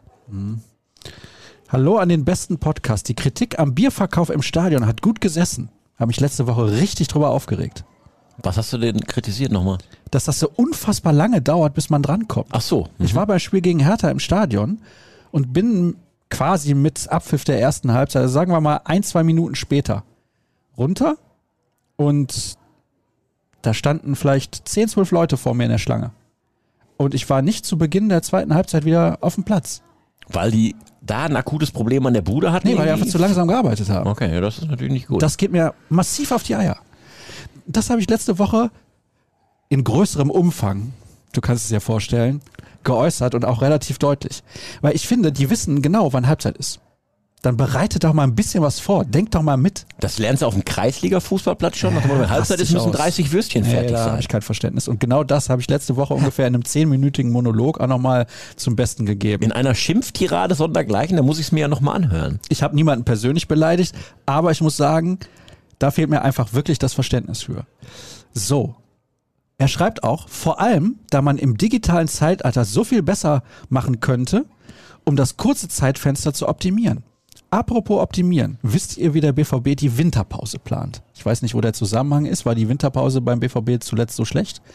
Und gibt es dieses Jahr eine, die so lang ist, dass man wieder nach Marbella fliegen kann? Äh, das ist ja ein besonderes Jahr wegen der WM in Katar jetzt in, äh, im November und bis in den Dezember rein, äh, sodass äh, der Plan da noch nicht final steht. Ähm, hat sicherlich auch damit zu tun, äh, in welchem Europapokalwettbewerb der BVB dann im neuen Jahr noch zu Gast ist. Wir hoffen natürlich, alles bleibt die Champions League. Ähm, davon ist natürlich diese Winterplanung ein bisschen abhängig und ähm, generell auch wie die Hinrunde verlaufen wird und ähm, wie viele Borussen wie lange bei der WM im Einsatz sind. Ähm, das sind ein paar Faktoren, die äh, eben noch große Fragezeichen aufwerfen, sodass die Winterplanung da noch gar nicht in, in, in Eckdaten stehen kann. Auch gerade erst Sommer. Ja, aber da siehst du mal, wie, wie viel Vorfreude bei den BVB-Fans offenbar herrscht, dass es wieder losgeht. Also jetzt schon so an die Winterpause denken. Bester Podcast der Sommerpause, schreibt nämlich der nächste Hörer. Stark. So. Letzte Saison stand eine Strafe für Jude Bellingham wegen Äußerungen über den Schiedsrichter im Raum. Könnt ihr erklären, was das Sportgericht entscheiden darf oder kann? Darf ein Sportler gesperrt werden aufgrund von Äußerungen nach dem Spiel? Ja, oder? Klar, natürlich. Also ähm, das Sportgericht kann eine unsportliche, ähm, ein unsportliches Verhalten im Nachgang sühnen. Oh, nicht schlecht. Ja. Und das hat es bei Jude Bellingham ja auch getan. Also er musste eine Strafe bezahlen und ähm, die wurde akzeptiert von ihm und vom Verein. Ob er sie jetzt selber bezahlt hat oder ich denke, der BVB wird sie bezahlt haben. Okay. Ähm, aber nachträglich das zu bestrafen, das ist äh, in Ordnung. Sag mal, was soll eigentlich diese Spekulationsscheiße in den Medien? Kaum ist Haaland weg, wird jetzt Bellingham mit Real und Manchester United in Verbindung gebracht und spekuliert, wo er 2023 hingeht. Fängt jetzt wieder alles von vorne an. Ja. Definitiv ja, weil Oh, nee. wir kennen doch, wir kennen doch gerade die Yellow Press auf der Insel. Jetzt haben wir aus BVB-Sicht gerade das Thema Haaland durch. Wir hatten es ja vorher mit dem Thema Sancho. So, und als nächstes kommt natürlich das Thema Bellingham, weil wenn der Junge sich so weiterentwickelt und es gibt keinen, der daran noch den leisesten Zweifel hat, dann wird das natürlich wieder ein Riesenthema auf der Insel sein. Wir müssen da einen verlorenen Sohn zurückholen. Ja, apropos Jaden Sancho. Drei Tore und drei Vorlagen in der Premier League in dieser Saison. Ja, aber auch kaum zum Zuge gekommen. Fast nur Bank oder Tribüne. Ja, okay, so what? War er anscheinend nicht gut genug im Training. Hat Tja. sich vielleicht nicht wohlgefühlt. Ja, natürlich, es kann viele Gründe haben oder eben wie in der Nationalmannschaft auch, darüber haben wir auch schon mal nachgedacht, hm, muss er sich vielleicht hinten anstellen, weil er zu dem Zeitpunkt noch kein Premier League Spieler so wirklich ist, sondern eben aus der naja Fußball-Bundesliga in Deutschland kommt. Der Da hat kann aber ja in der Bundesliga aber auch überragend gespielt. Ja, aber du weißt ja, wie die Engländer sind. Da Ja, ist die aber ich Premier League, da ist die Premier League und leid. der Titel ist für die Engländer in der Premier League ja auch wichtiger als ein Champions League Titel. Also wenn du die Engländer fragen würdest, soll Liverpool Meister oder Champions League Sieger werden, dann würden die wahrscheinlich sagen, nicht nur wahrscheinlich, sondern ganz sicher, äh, englischer Meister ist ja viel wichtiger. Ähm, und das sieht ja in Deutschland ein bisschen anders aus. Also da haben wir zwar schon ein gewisses Selbstvertrauen, dass wir eine gute Bundesliga haben, aber ich glaube, niemand wird sich hinstellen und sagen, boah, nee, aber also aus der Liga, wenn da ein Stürmer kommt aus Frankreich oder aus Italien, der kann ja gar nichts.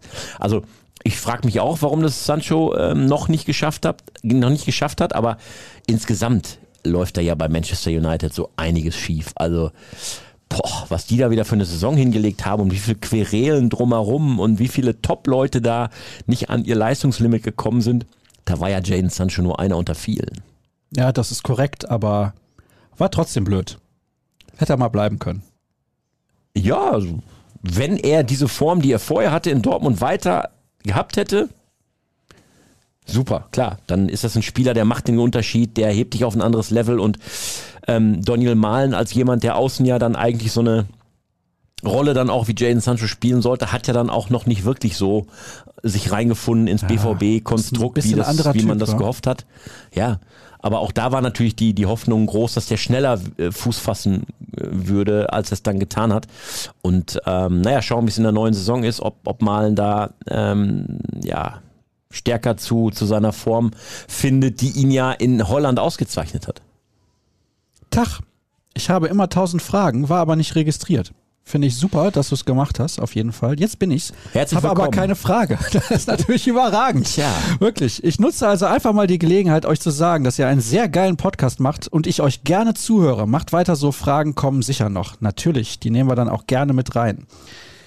Ganz oft wird übrigens gefragt zu David Raum. Die Fragen fasse ich jetzt alle in eine zusammen.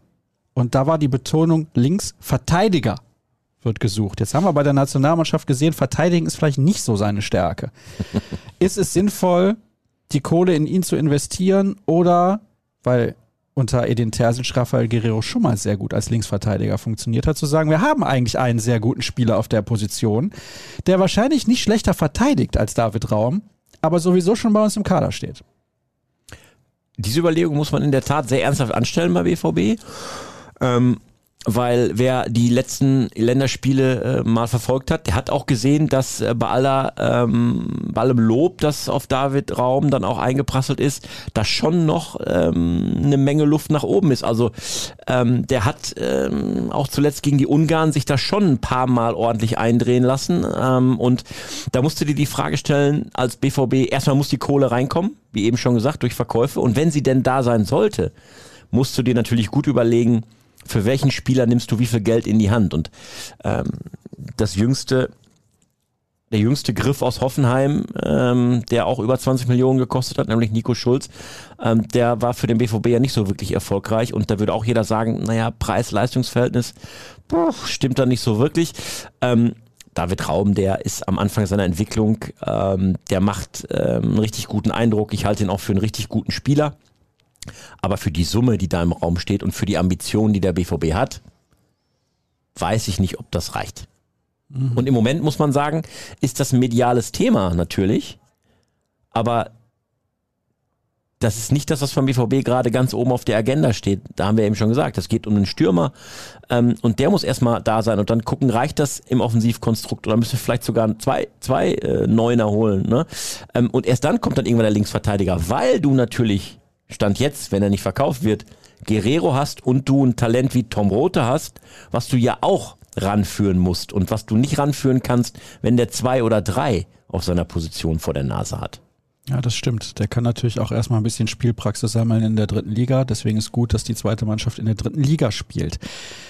Vielleicht könnt ihr mal was über die BVB Legends Tour sagen. Sind solche Reisen eigentlich ein Minusgeschäft und dienen nur zur Steigerung des Bekanntheitsgrads? Oder verdient der BVB dank Sponsoren was daran? Und was bekommen die Spieler eigentlich für so eine Legendentour? Letzteres kann ich nicht beantworten. Ähm, umsonst werden sie es nicht tun. Wir haben vor ein paar Jahren mal als Medienhaus mal so ein ähm, Spiel mit, mit der Uwe Seeler Traditionsmannschaft ausgerichtet.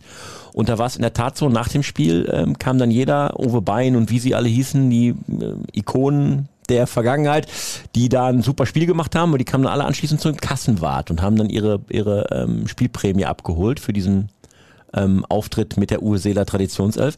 Ähm, das heißt, die werden dafür ein bisschen was kriegen, auch jetzt die BVB-Legenden. Wie viel, kann ich wirklich nicht sagen. Ähm, aber die haben natürlich auf der anderen Seite auch eine coole Reise. Ne? Mit alten Kollegen zusammen, ein paar Tage. Jetzt in diesem Falle haben sie ja in Ghana gespielt. Ähm, haben ähm, tolle Erlebnisse, haben natürlich noch ein Programm rund um dieses Spiel mit schönen Erlebnissen. Ähm, aber ähm, am Ende bleibt natürlich da auch für den BVB in vielfacher Hinsicht was hängen. Also marketingtechnisch, klar. Ähm, und ähm, für die Menschen in Ghana, äh, die ihre wirklichen BVB-Helden aus großen Zeiten auch das erste Mal wirklich in Natura sehen, sind das natürlich auch fantastische Momente. Und ähm, diese Reise da nach Ghana wurde ja auch von ähm, namhaften BVB-Partnern, Sponsoren ja auch unterstützt, bezahlt. Also ein Minusgeschäft ist das für den BVB garantiert nicht. Hätten wir das geklärt. Wieso sehen viele mittlerweile die Roten als Hauptrivale? Der Rivale und Feind Nummer eins sind die Blauen. In unserer Fanszene gibt es da keine Diskussion. Sind für euch auch die Blauen der Rivale Nummer eins? Bayern ist für mich kein Rivale. Für mich ist ein Rivale auch immer jemand, mit dem man sich auf höchstem Niveau duelliert oder vielleicht auf Augenhöhe duelliert. Und jetzt ging es die letzten zehn Jahre immer darum, kann Dortmund Meister werden? Dann ist das schon der Rivale. Ja, und man muss ja auch sehen, äh, das eine denken die Fans, aber was denkt der Club? Und wenn du, glaube den Club, also die Club Entscheider fragen würdest, vielleicht auch hinter vorgehaltener Hand, weil sie es so nicht öffentlich vielleicht sagen würden, aber wenn du die fragen würdest, wer ist denn euer Rivale, dann würden sie natürlich in erster Linie erstmal Bayern sagen, weil sie messen sich natürlich an jemanden, den sie erreichen wollen, den sie äh, ärgern wollen, äh, der ihnen ähm, Titel wegnimmt, die sie gerne selber hätten. Und bei aller Liebe für die Nachbarschaft zu äh, Schalke 04, aber in diese äh, Sphäre äh, kann Königsblau mit ähm, wahrscheinlich Blick auf die nächsten Jahre nicht reingreifen. Natürlich ist die Mutter aller Derbys, BVB Schalke, immer noch das Thema Nummer eins unter den Fans und das sind die zwei wichtigsten Spiele des Jahres. Aber wenn es um Entwicklung geht und um ähm, ähm, Rivalität im Sinne von, es geht darum, wer gewinnt welchen Titel, dann ist Schalke nicht der Hauptrivale. Ja, insbesondere als Aufsteiger definitiv nicht. Nein, Aber für die wird es ja erstmal um den Klassenerhalt gehen, natürlich. Emotionaler Rivale, da machen Da wir werden sie auch vor. immer die Nummer eins bleiben. Ja. Das ist so. Ja, absolut. Nächste Frage. Warum wird der Kader immer wieder zum Beispiel als unausgeglichen kritisiert, wenn die einzelnen Transfers seit Jahren immer wieder gelobt werden? Spannend.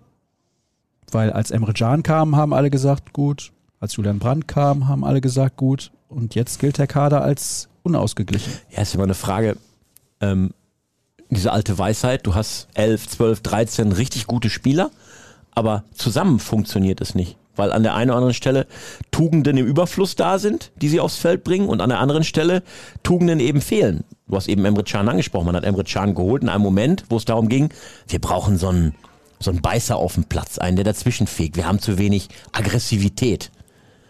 Ja, das hat er dir in den ein oder anderen Momenten gebracht, aber was war bei Emre Can immer dabei? Immer gerne so ein, zwei Böcke im Spiel zum Haare raufen, die dich in Bedrängnis gebracht haben hinten. Ja, oder du hast ähm, vielleicht eine Menge junge Dynamik und, und Power auf dem Platz, aber zu wenig Erfahrung und deswegen eine hohe Fehleranfälligkeit in Momenten, die junge Spieler noch nicht deuten können.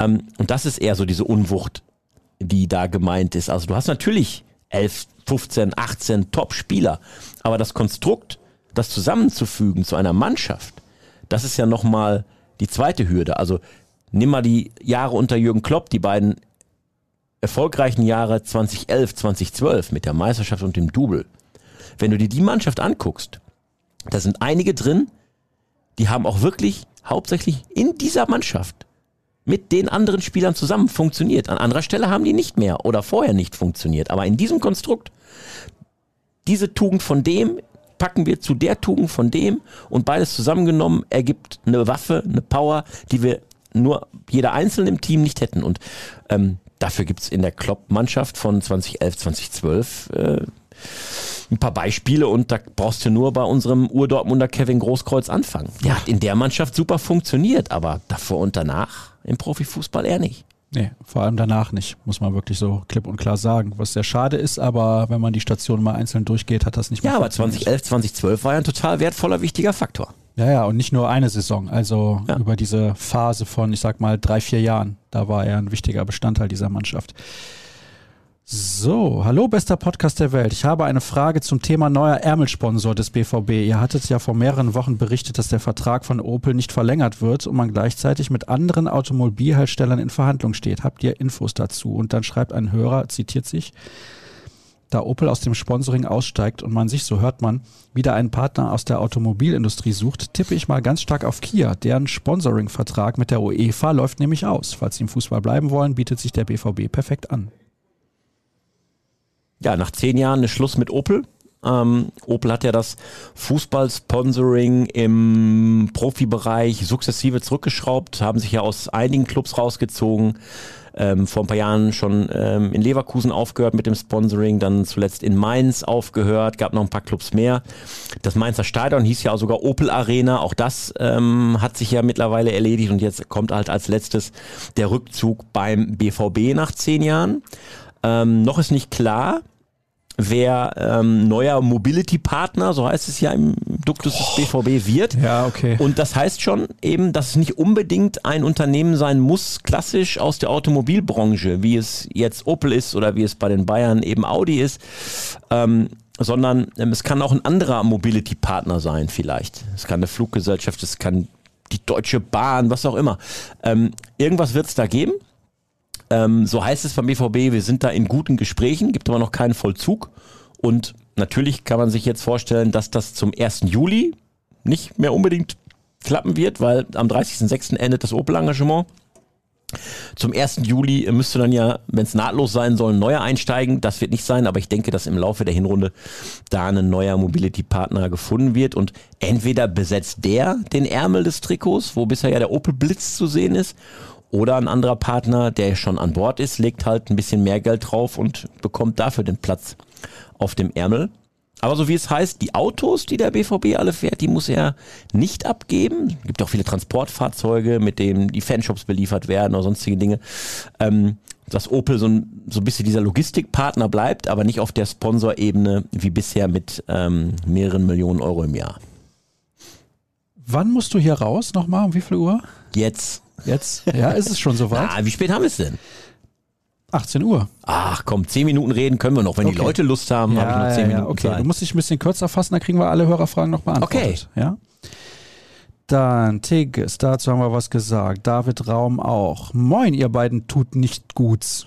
Habe eine Frage zur Offensive. Seht ihr auch mit dem ein oder anderen dazukommenden Neuner genug Einsatzzeiten für Malen oder Mokoko? Grüße von meinem Communio-Team, das Hilfe braucht. Ja, du hast ja eben schon gesagt und ich war ja in der gleichen Richtung unterwegs. Ich glaube auch Mokoko, der jetzt gesagt hat, ich möchte beim BVB ähm, neuen Angriff starten, dass der mehr Zeit bekommen wird. A, wegen Terzic und B, weil er hoffentlich eben verletzungsfrei bleibt. Das war ja sein großes Problem in der vergangenen Saison. Zu viele Verletzungen, zu viel ähm, Reha, zu viel Trainingsrückstand. Sonst hätte der auch in dieser Saison schon deutlich mehr Spielpraxis bekommen. Ähm, also mehr Spielpraxis für Mokoko ja und der neue Neuner, den sie holen, der wird erstmal gesetzt sein, so wie Haaland auch. Nur ich glaube, ähm, bei Haaland musst du ja immer Angst haben, wenn du den auswechselst, dann haut er die eine als Trainer oder beißt dich, weil er, jede Minute, weil er sieben, jede Minute spielen wollte. Aber wenn du einen anderen Neuner hast, dann ist er vielleicht auch mal froh darüber, 20 Minuten Pause machen zu können und ein anderer übernimmt. Ich muss noch mal zum Thema vegetarisch zurückkommen. Was? Wird hier geschrieben. Stefan schreibt das. Ich liebe diese neue Art des Essens, weil kein Tier dafür leiden muss. Ich wäre sogar für eine vegetarische Currywurst oder Bratwurst im Stadion. Tradition verpflichtet schließlich da wird er bei mir auf taube Ohren stoßen. Ich bin ja Fleischliebhaber. Ich habe mich dazu schon relativ deutlich geäußert. Ich mag übrigens auch sehr gerne Gemüse und so ein Kram. Also ist nicht so, so dass Kram. ich das nicht esse. Ja, ja, da merkt man schon die Gewichtung. Also ich liebe Fleisch. Ähm, ich habe riesen Respekt vor jedem, der das ähm, ohne Fleisch probiert und auch schafft. Ähm, aber ich ähm, finde so viele Fleischprodukte exzellent, ähm, dass ich schwer bis nicht darauf verzichten könnte. Aber an einer Stelle, ähm, ich versuche darauf zu achten, dass ähm, ich gutes Fleisch habe und ich zahle auch gerne ein bisschen mehr für gutes ja, Fleisch und absolut. für Fleisch, wo ich weiß, das kommt, ich sagte ja, ich komme aus dem Dorf, wenn ich weiß, das kommt vom ähm, Metzger, vom Biohof aus meiner Nachbarschaft, dann habe ich lieber ein bisschen teureres Fleisch, aber ähm, es schmeckt auch besser, aber ist eine andere Geschichte. Brauche ich mit dem Vegetarier nicht diskutieren, äh, ob Fleisch gut schmeckt oder nicht. Nein, muss auch jeder für sich selber wissen. Ja, deswegen ja.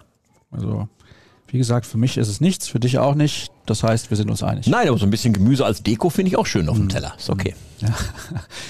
So, hier nochmal das Thema David Raum. Haben wir schon gesprochen. Besprochen, so ist es korrekt. Wie genau bzw. mit wem möchte man Patrick Eibenberger ersetzen, der in Marco Roses Trainerteam Athletikchef war?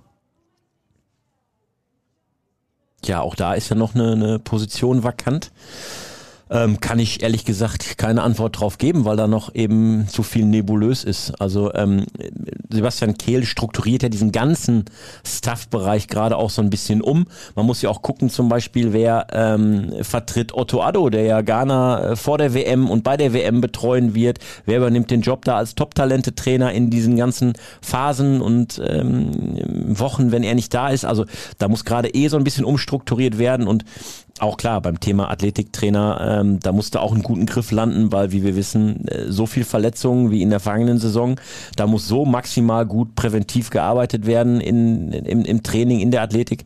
Ähm, da brauchst du natürlich einen richtig guten. Bester Podcast, ich habe eine Frage aus Österreich. Ah. So.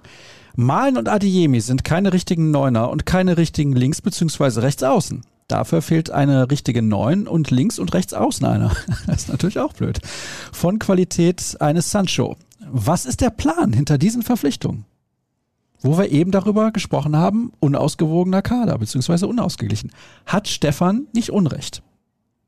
Ja, aber mit Karim Adeyemi jetzt neu an Bord und wenn wir uns vorstellen, wir haben wirklich einen klassischen Stoßstürmer, Neuner irgendwann in den nächsten Wochen auch mit an Bord, dann bist du ja über die offensiven Außen und dann mit einem klassischen Neuner, wie es denn in Haaland auch war, bist du doch offensiv verdammt gut aufgestellt. Und wenn du weißt eben, dass ein Adeyemi ähm, auch eben ins Zentrum ziehen kann oder auch als Mittelstürmer agieren kann, dann bist du offensiv, wie ich finde, ähm, auch auf den Außen mit ähm, Adeyemi äh, neu an Bord. Darüber hinaus mit denen, wo du jetzt davon ausgehen musst, sie sind noch da, wie eben ein Hazard ähm, und Marco Reus möchte zwar nicht gerne außen spielen, kann das aber auch, bist du doch verdammt gut aufgestellt.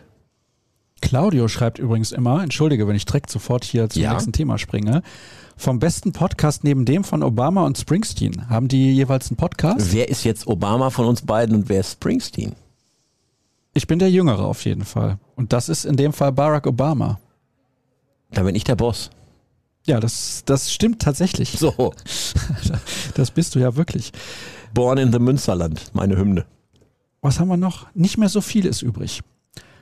Haltet ihr es auch für einen Teufelskreis, dass die besten Spieler nicht bedingungslos abgefeiert werden können, da ein Abgang wahrscheinlich ist? Genau diese Verbindung zu den Fans würde sie zum Bleiben bewegen können. Sie bleibt aber oft aus. Zum Beispiel Bellingham oder davor Sancho.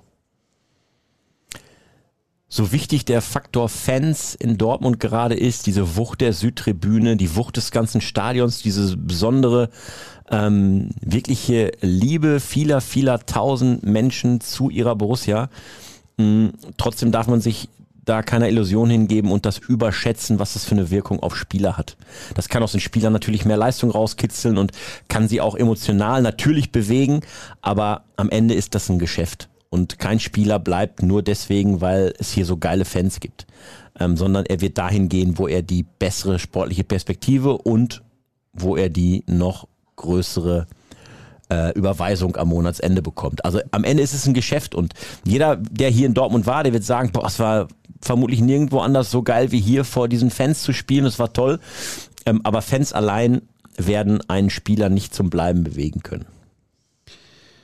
Dann gibt es noch eine Frage. Mega Lob für euren Podcast und danke für die Bühne, die ihr uns mit den Hörerfragen gebt. Wäre jetzt blöd, wenn ich diese Frage rausgelassen hätte. Frage, Nächste gibt Frage. es einen neuen Stand bei der Verletzung von Marco Reus? Und Marco, bleib zu Hause. Und damit meine ich nicht generell, sondern natürlich im Dezember. Bleib zu Hause. Ja, dass er das bei der jüngsten äh, EM getan hat, hat ihm ja geholfen. Also er hat ja eine, eine ähm, richtig gute Saison, kaum Blessuren gehabt und ähm, es hat sich also das ähm, absolut bewahrheitet, ähm, nämlich auf seinen Körper zu hören und zu wissen, wann brauche ich eine Pause. Ähm, aber der ähm, Heilungs- oder der, der ähm, Gesundheitszustand ist der, dass er noch bei der Nationalmannschaft behandelt wird und dass er dann äh, nach Dortmund äh, kommt, um dann hier in die weitere Behandlung zu gehen und dann hoffentlich zum, zum Trainingsstart oder kurz danach, die noch bei Nationalmannschaften aktiven Spieler kriegen ja noch ein paar Tage Sonderurlaub, ähm, weil sie jetzt eben noch im Einsatz waren, äh, dass er dann ganz normal ins Training einsteigen kann. Es war ja ein klassischer Faserriss im Oberschenkel, das dauert so drei Wochen im Normalfall und dann dürfte er eigentlich wieder belastbar sein. Ausgerechnet in der freien Zeit, beziehungsweise in der freien Zeit, die jetzt ansteht. Das ist natürlich bitter. Aber gut. Ja, bitter ist das andere, ähm, wenn wir davon ausgehen, er möchte zur WM, ähm, dass es in der Phase passiert, wo andere eben für sich werben können auf den Positionen äh, in der Nationalmannschaft und sagen, guck mal hier, Trainer, auf mich kannst du zählen. Wobei im Moment bei den jüngsten Spielen er jedes Spiel, was Marco Reus nicht spielt und was so aussieht, wie es denn aussieht, eher Werbung für Marco Reus ist. Nach dem Motto, mein Gott, das, was die da machen, macht er aber locker. Ja, bis auf Ungarn sind die Gegner aber auch nicht die schlechtesten. Ja, aber die Ambitionen der DFB 11 bei einer WM sind ja auch nicht irgendwie, ha, wir wollen mal gucken, ob wir ins Achtelfinale kommen, sondern Titel ist die Ambition. Portugal hat in der Gruppenphase der EM 2016 dreimal unentschieden gespielt. Macht uns das jetzt Hoffnung für den Winter? Ah, vielleicht. Hm. Dann, Jürgen hatte einen Finanzbericht in einen Artikel gegossen. Könnt ihr die Eckpunkte durchgehen? Also wichtigster Eckpunkt ist, ähm, dass der BVB ja ein äh, Minus von bis zu 29 Millionen Euro prognostiziert am Jahresende oder am Geschäftsjahresende. Und dass das auch ein bisschen ähm, damit zu tun hat, natürlich, dass man sich jetzt von Marco Rose und seinem Trainer Trainerteam getrennt hat. Denn das zieht natürlich die Bilanz ein paar Millionen ähm, ins Minus. Ähm, vorher war das, glaube ich, bei bis zu 24 Millionen in der Prognose erwartet. Jetzt ist es bis zu minus 29 Millionen. So, das heißt, man kann sich ungefähr ausrechnen, was die Trennung von Rose und seinem Trainerteam gekostet hat. Ähm, und trotzdem ähm, sieht sich der BVB auf da sehr stabilem wirtschaftlichen Fundament. Ähm, wenn du mit Wirtschaftsexperten sprichst, dann ähm, sagen die auch, dass die Aktie ähm, deutlich wertvoller ist, als sie sich gerade an der Börse darstellt. Und ähm, wenn man auf die sonstigen Kennzahlen des BVB schaut, eben wo hat er seine Einnahmen und transferbereinigt, wo wird der Umsatz hinlaufen, dann ist das trotz Pandemie und trotz aller ähm, Nichteinnahmen, die es in den letzten zwei Jahren gab, eine stabile Geschichte, auf die sich, äh, auf der sich Schwarz-Gelb da bewegt, weiterhin. Gott sei Dank, aber da war ich eigentlich relativ sicher, dass die da einen vernünftigen Job machen. Ja, es gibt ja andere Vereine, vor allem natürlich im Ausland, die äh, im Vergleich zu ihrem Umsatz ein viel zu hohes Gehaltsniveau haben. Und die natürlich dann so richtig hohe Fallhöhe haben, weil wenn keine Einnahmen kommen, du kannst deine Spieler aber nicht mehr bezahlen, dann hast du natürlich ein riesiges Problem. Ähm, Das Problem hat der BVB nicht. Also das Gehaltsniveau ist hier zwar ordentlich, aber es ist nicht so, als würde das eine markante Grenze überschreiten, die ungesund wäre im Umsatz. Sehr gut. Und die letzte Frage geht an mich im Übrigen. Wobei du kannst sie ja auch beantworten, weil letzte Woche warst du nicht dabei. Ich sollte meine Frage nochmal stellen, Sascha. Was war bis jetzt dein Stadion-Highlight? Also Spiel, wo ich im Stadion war, wo ich sage, das war das Highlight überhaupt. Stefan, der Hörer schreibt, meins war das Spiel BVB Malaga. Allerdings dicht gefolgt von dem Spiel BVB gegen Nürnberg, als der BVB die Meisterschaft klar gemacht hat 2011. Das war übrigens am, Achtung, 30. April 2011. Das ist halt die Sache. Du hast eben von Gerd Kolbe gesprochen, dass der viele Sachen weiß. Ich wusste das jetzt auch sofort, wann Stefan da mhm. gegen Nürnberg im Stadion war. Wahnsinn, oder? 30. Das, April. Äh, ist nicht schlecht. Also ich vergesse 2011. sogar meinen Hochzeitstag. Also das, mit dieser Hirnleistung ja, aber, kann ich nicht mithalten. Das hat natürlich aber auch einen Hintergrund. Danach war Tanz in Mai. Ach so. Und da musstest du nicht alleine trinken. Ach, das tust du ja sowieso nicht. Ja, ja, eben. Tja, mein schönstes Stadionerlebnis es gab in der Tat echt ein paar, wo ich sage, boah, cool dabei gewesen zu sein. Ähm, aber es gibt ja manchmal so Stadien, oder es gibt Stadien, wo ich mir früher als, sag ich mal, als, als ich anfing, Sportjournalismus zu machen, wo ich mir gedacht habe, in dem Stadion willst du unbedingt mal als Berichterstatter gewesen sein. Und dazu zählten eben Camp Nou in Barcelona, dazu zählte es Wembley und das habe ich geschafft da als Berichterstatter in den Stadien gewesen zu sein, wo ich irgendwann dachte, boah, wow, da möchtest du mal wirklich eben arbeiten und dann ein tolles Spiel miterleben. Ja, und da möchte ich jetzt gar nicht so ein einzelnes Spiel herausheben, aber und da kommt es auch gar nicht auf die Mannschaft an unbedingt, die da gespielt hat, sondern auf das Stadionerlebnis als solches. Und da gibt es eben, wie gesagt, ein paar Stadien, auch San Siro zum Beispiel, das fand ich einfach, einfach hm. geil. Ja, interessant. Da war ich auch schon ein paar Mal. Das, das ist auch quasi her, aber nee, aber also Ach nee, du hast schon in Rom gewohnt, ne? In Rom und in Genua. Ein Genua. Das ist auch ein schönes Stadion in Genua. Luigi Ferraris. Das mhm. ist noch so ein englisches Stadion. Und die Stadt ist ja sowieso relativ speziell. Da ist ja auch im Vereinswappen von Genua die englische Flagge. Das ist ja eine ah, Seefahrerstadt. Ja. Ja, und da muss ich sagen, da ist natürlich das Stadion sehr speziell. Gibt keine Laufbahn, nichts total eng und sowas. Das ist gut, da habe ich auch schon Derby gesehen. Ist nicht schlecht, aber. Staat, der alte Genuese. Genau muss ich mal immer noch drüber nachdenken. Das ist gar nicht so einfach. Ich würde sagen, aus BVB-Sicht hat mich auf jeden Fall völlig begeistert, habe ich hier letzte Woche schon erzählt. Otzbeka Europa League Qualifikations-Auswärtsspiel in Norwegen. Das war genial, halt nicht irgendwie ein 50.000 Mann Stadion. Das fand ich super. Malaga ist schon auch nicht schlecht. DFB-Pokalfinale 2012 war schon war schon ein Knaller, weil sie die Bayern dann halt auch einfach so aus dem Stadion geschossen haben und die ganze Atmosphäre war sehr, sehr speziell. Ich finde aber auch manchmal so ein Spiel ist ein tolles Erlebnis. Zum Beispiel fand ich letzte Saison super in Bielefeld gewesen zu sein. Da hat man das erste Mal nach ganz, ganz langer Zeit ein fast volles Stadion gehabt. Eine Originalbratwurst und keine vom Öler und das riecht halt ganz anders.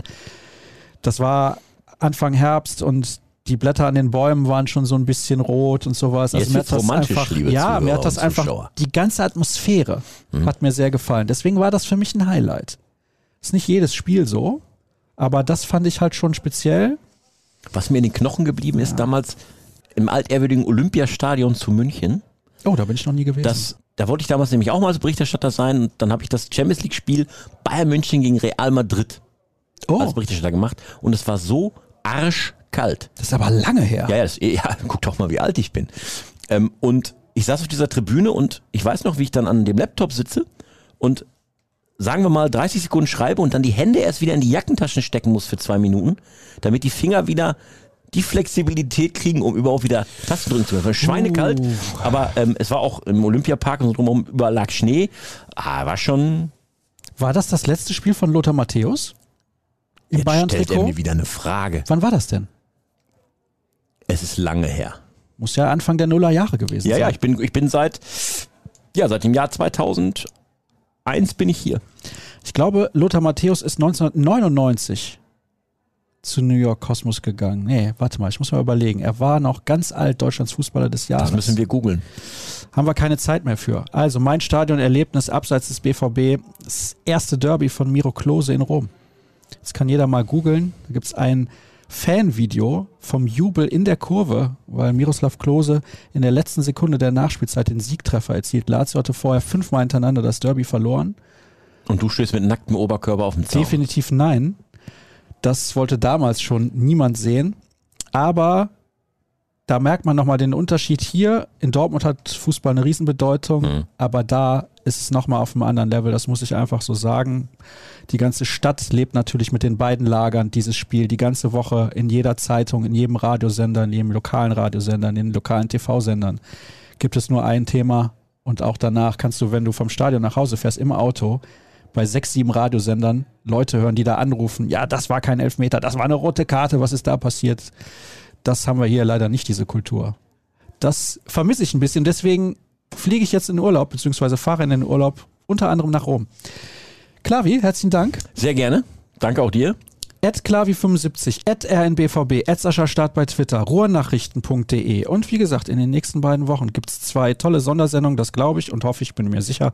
Und dann schaut ihr auch wieder rein oder hört rein. Wir sehen uns dann live sozusagen, wenn auch aufgezeichnet, in drei Wochen ungefähr wieder. Dann haben wir ganz viele Themen bei Borussia Dortmund zu besprechen, da bin ich mir sicher. Macht's gut. Tschüss. Ciao.